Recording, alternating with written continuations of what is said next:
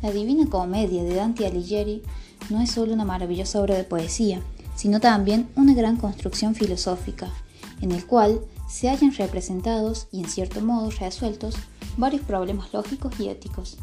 Dos grandes ideas dominan la concepción dantesca, la justicia y el amor, que como todas las demás virtudes se encuentran en el vértice de la perfección divina, y efectivamente Dante atribuye sobre todo a Dios. La justicia movió a mi supremo autor, me hicieron la divina potestad, la suma sabiduría y el amor primero. Infierno, canto 3, 4 6. En esta oportunidad vamos a hablar del amor en la Divina Comedia. Se ha observado que la palabra amor, en sus diversos significados, ha sido empleada por Dante más que ninguna otra. Ante todo, en el más alto sentido teológico, como sinónimo de la misma divinidad. Así en el infierno 1, 39 y paraíso 29. También como caridad, devoción hacia Dios y el amor al prójimo en general, y en especial como afecto paterno, materno y filial.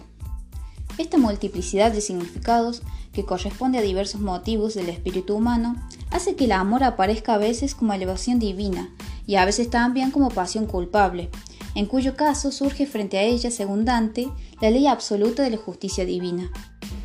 Tal oposición alcanza formas dramáticas que Dante expresa maravillosamente su poema y adquiere a veces singular agudeza por el hecho de que mientras otros vicios y pecados suscitan en toda conciencia cierta reprobación y disgusto con respecto a la pasión amorosa, aunque sea pecaminosa, nos sentimos inclinados a cierta indulgencia y a veces incluso a una íntima simpatía, de tal suerte que la severidad de la ley que condena esta culpa nos parece a veces cruel y la misma condena suscita hacia los culpables cierta piedad. Esta especie de drama ético y psicológico ha logrado una clara expresión en aquel episodio de la Divina Comedia, Infierno, Canto 5, que es tal vez el más bello y célebre de todos, el episodio de Francesca.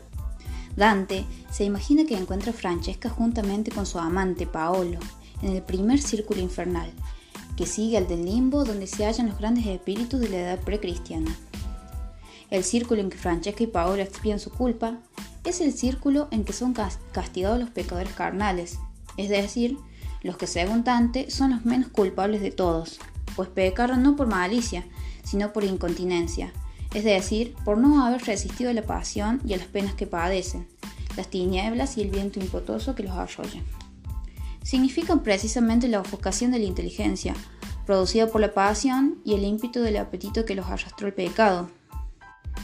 A la entrada del círculo está Minos, el mítico rey y legislador de Creta, al que ya Virgilio había colocado como juez en el infierno pagano en la Eneida capítulo 6.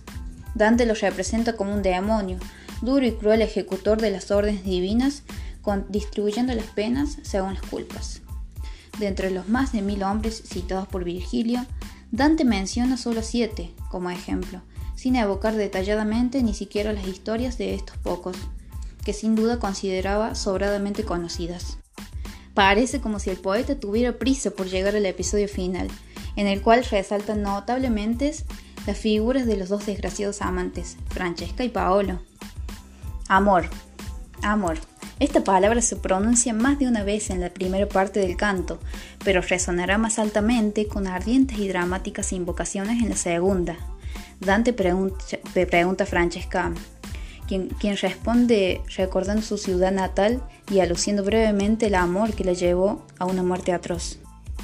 El amor que se apodera pronto de los corazones nobles hizo que éste se prendase de aquella hermosa figura, que me fue arrebatada del modo que todavía me atormenta.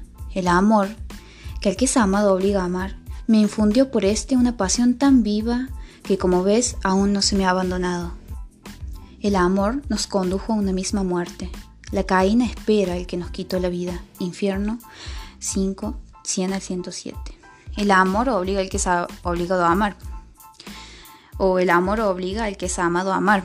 Esta máxima se entiende como el odio suscita odio. Así también el verdadero amor suscita en quien es objeto de él.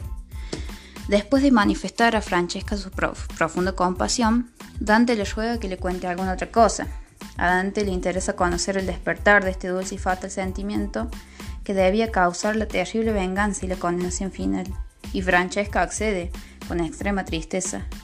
El llanto de Paolo sirve de eco a sus palabras, lágrimas que, según parece, conmueven a Dante, más aún que las palabras de Francesca, hasta hacerle incluso perder el sentido.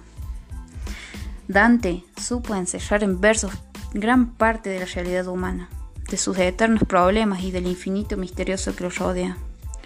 ¿Y vos, qué esperás para leerla?